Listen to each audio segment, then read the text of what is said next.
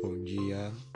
Bem-vindos de volta ao podcast do Prof. Jeff, do canal no Instagram, ProJefferson, da página do Facebook Jefferson Luiz da Silva, ProJefferson, e daqui do podcast do Spotify, Anchor e entre outros, o Prof. Jeff.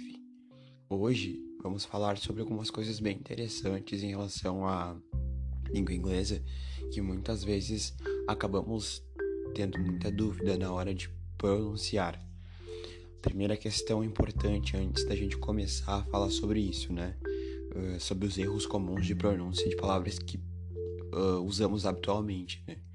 É muito importante pensarmos que, que quando falamos sobre pronúncia, é mais para questão de compreensão do que a palavra significa ou de possíveis uh, misunderstandings, que seriam interpretações ruins, né? De repente eu falo uma palavra com uma pronúncia diferente e ela tem um som de outra palavra que pode nos remeter a um outro significado. Isso é perigoso, né? Na comunicação. A gente começar a falar uma palavra, ela não apresentar o significado correto e sim um outro significado. Por isso a gente foca na questão da, desse tipo de pronúncia.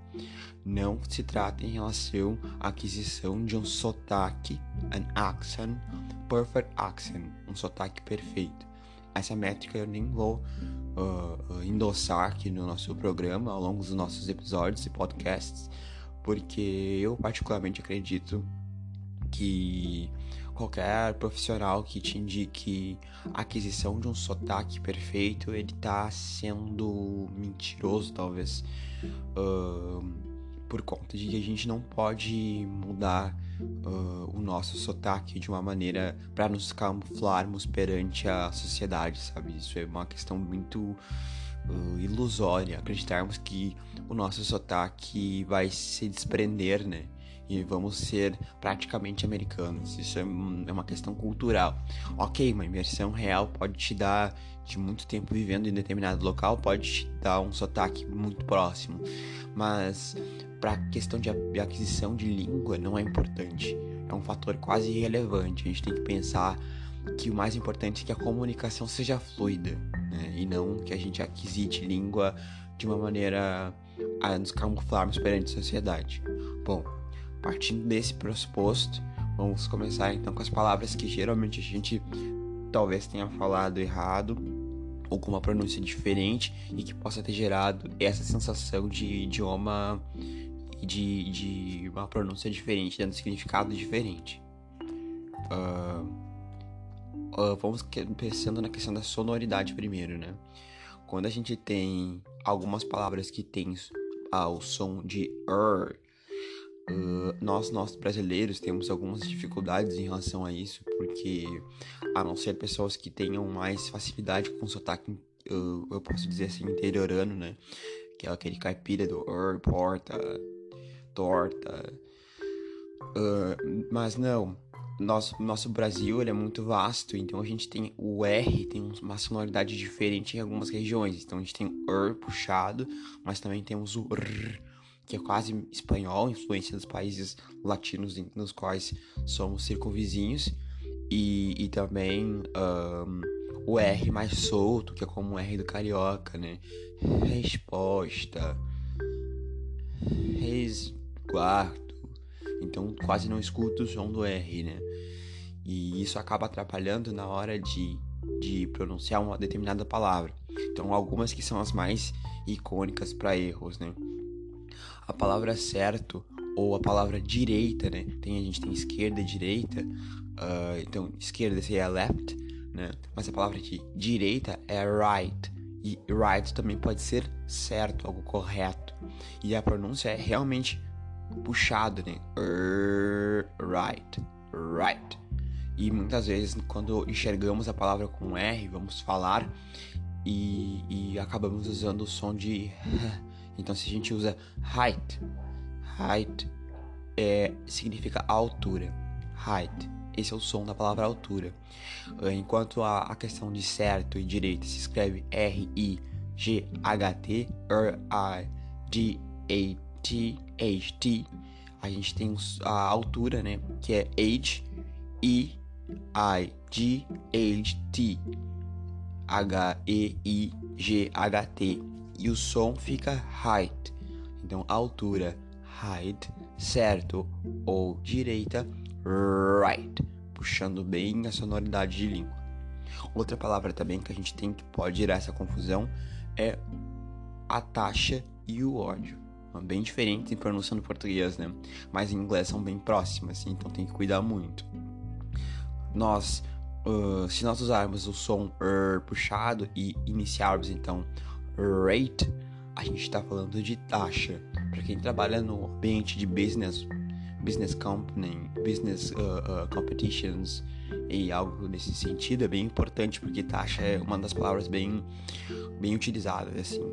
Então a taxa uh, a pronúncia é rate, rate, com R puxado.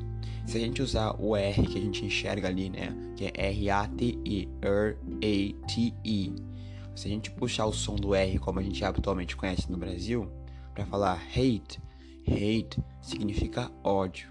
E aí a pronúncia, a escrita muda.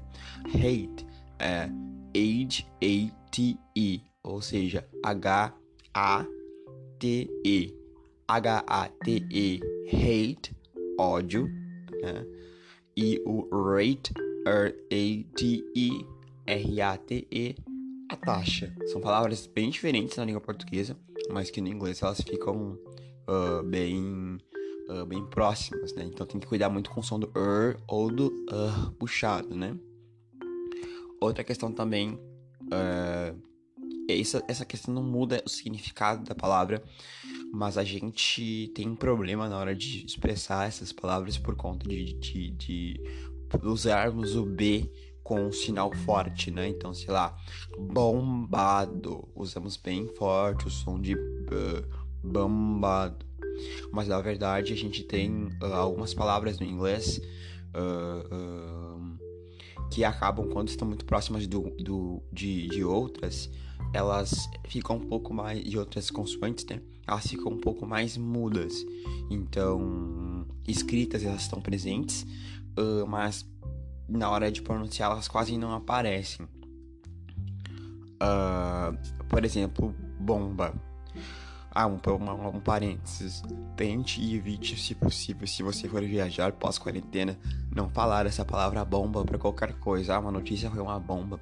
Quem é em aeroporto, principalmente, as pessoas ficam bem horrorizadas com essa questão de bomba, então cuide muito. Piadas à parte, a palavra é bomba. Então, se a gente fala bomb, o som é exatamente esse que eu falei agora no final. Bomb. Ele quase não sai o som do B no final. A gente tem muito acostumado a falar então bomba, né? Até aquela música, né? Para dançar, isso aqui é bomba. Mas é o bom. Ele só termina com o M encostando no B. Seria isso, né? Uh, temos também numb. Até uma música, né? Numb. Do Link Park. Uh, a dúvida. Nós temos então doubt. Doubt. O som ele encosta no T na pronúncia, né, na escrita geral, na spelling the word. A gente tem D-O-U-B-T. D-O-U-B-T. Mas o, a dúvida, né? Se fôssemos falar corretamente, com todas as sonoridades, ficaria doubt. Doubt. Mas a gente não chega a usar o B, então ele fica dot. Dot. Ele só encosta a boca para fazer o som do B e depois ela acaba soltando, não chega a fazer a sonoridade dubbed, fica dubbed, dubbed. A mesma coisa o débito, né? Uh, o débito ele fica, nós falamos débito, a gente até força até as, a, as vogais, né? Débito. E na verdade lá no inglês a gente fala debt, debt. O som ele só encosta a boca para fazer o som do B, mas termina no T. Então essa é uma questão muito cultural que se a gente for falar, na hora de falar, talvez até essa do B acaba gerando uma, uma compreensão, uma clareza de comunicação. Mas para que a gente tenha uma pronúncia um pouco melhor, para a gente se comunicar melhor com outras pessoas, né?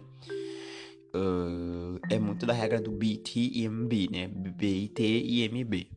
Mas aí em relação, em relação a palavras que a gente realmente conhece e habitualmente fala. uh, professor. Nós temos lá então o som. Geralmente, né, quando a gente fala inglês e tá começando, a gente acaba usando os, os dois sons, né? Teacher, teacher. Esse seria o som que a gente geralmente fala, né? Teacher. E até o R puxadinho também, né? Teacher. E o som, na verdade, ele respeita. Uh, uh, vocês têm uma palavra, por exemplo, nós temos uma palavra que se chama chá. Chá em inglês é tia. Então a gente fala tea, só tea. E na palavra professor nós temos o chá no início, então tem um T, T-E-A, né? Então o som é o mesmo, então a gente teria teacher, teacher. Não tem esse ch, esse chiado na primeira sílaba aqui, né?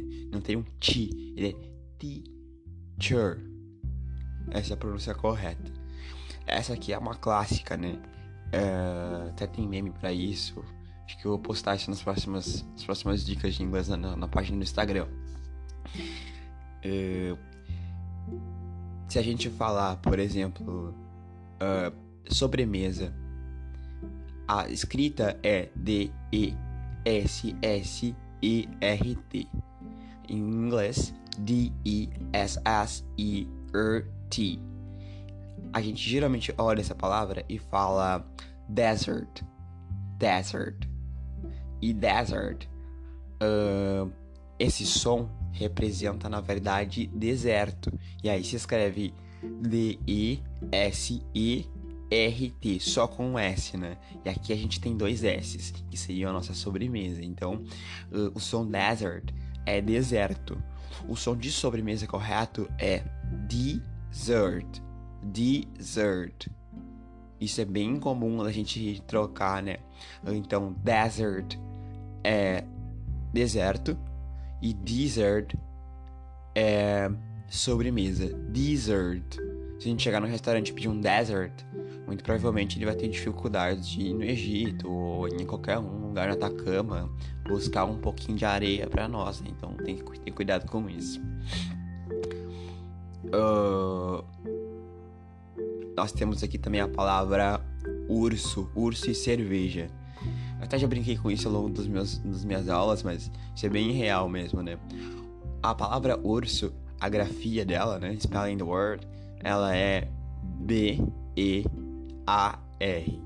Então, B-E-A-R. E aí, geralmente a gente lê essa palavra e acaba usando o som de beer.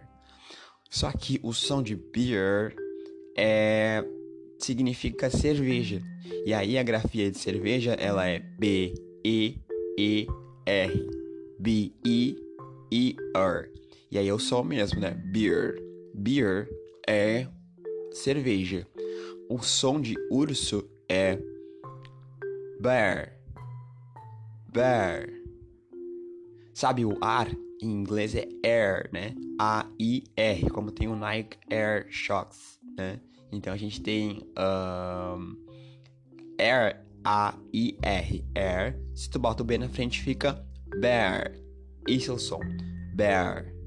Isso é bem, bem, bem curioso, assim. Se a gente fala bear e beer, a gente tá confundindo urso com cerveja, isso, né? Não tem muita combinação.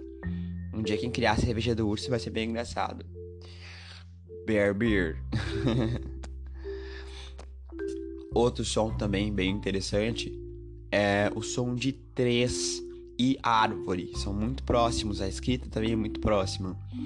Uh, a palavra três se escreve com T-H-R-E-E. -E. Em inglês, T-H-R-E-E. Esse é o som, essa é a palavra grafia de três. E o som fica three, three, three, three. Então, o, a, a questão da sonoridade dessa palavra, ela se deriva em, no som do TH. O TH tem um som de sopro. Então ele é como se tu falasse como Romário. Não sei se vocês lembram do Romário, jogador de futebol que tem a língua presa. Ele fala: E aí, P, tudo certo? Como é que nós faz? Aquela língua mais presa. Esse é o som real da língua presa para usar o TH, como palavras como pensar e agradecer. Né? Então, a gente tem costume de falar thank you e o som é thank you. a gente tem que falar pensar, então a gente fala think, think e é think. Esse é o som. A língua entre os dentes. E aí a gente bota o dedo na frente para testar o, a, o teste da vela, né? Para ver se se soprou, né? Se tu sentiu o sopro da, da, do som na boca, é porque tá saindo certo. Então, si, th. Então a gente tem um som de três, ele seria three, three, soprando com o dedo na frente da boca. Já se a gente falar só o som exato com T, aí nós temos o som de árvore, porque a árvore, a escrita dela é T-R-E-E. In English, T-R-E-E. E o som é realmente o som com T, então é tree, tree. Muito comum, essa palavra talvez seja das mais comuns pra gente confundir, porque a gente tá acostumado a falar on, two, three. Só que o som real da palavra três é three, three, three. Ele fica mais puxadinho com o som uh, do sopro. Isso é uma questão de compreensão das palavras, né? E em grafia, muito cuidado, né? Porque se tu tem um H, é 3. Se tu não tem um H, é árvore. e outra questão também é a palavra ferro, metal, algo nesse sentido, aço, né? Ou ferro, a gente vai pensar naquela palavra ferro. Palavra, geralmente a gente está acostumado a ouvir uh, as bandas, né? A banda Iron Maiden, a gente fala, a gente fala assim, né? Iron Maiden. E também o Homem de Ferro, né? Da Marvel, é Iron Man. Um, e aí, na verdade, o som da palavra de ferro não é exatamente iron. Existe uma palavra em inglês que se escreve uh, E A R N. Em inglês, in English, E A R N. E a gente tem esse som que significa per, uh, merecer. Então, earn. Som seria isso, né? Earn earn, quando eu digo I earn it, eu mereço isso, né? E aí a gente tem a questão da sonoridade da palavra. Então, no, no, no inglês do ferro, ficaria I earn. É quase como se eu dissesse eu mereço. Eu mereço. Então, iron. Esse é o som real da palavra ferro, não iron. Isso, então, sim, iron. De novo, iron. Iron. Tudo junto. Iron. Iron. Então é isso. Acho que foi uma das mais longas podcasts, mas vale a pena porque são muitas sonoridades legais. O inglês tem essas peculiaridades. Ao longo do processo a gente vai aprendendo e vai se autocorrigindo para ter uma melhor pronúncia, né? Para conseguir uh, se comunicar melhor. De novo, repito, não busque a pronúncia como objeto de camuflagem, e sim para aquisitar a língua e não confundir palavras, certo? Beijo, um abraço e boa semana para vocês. oui.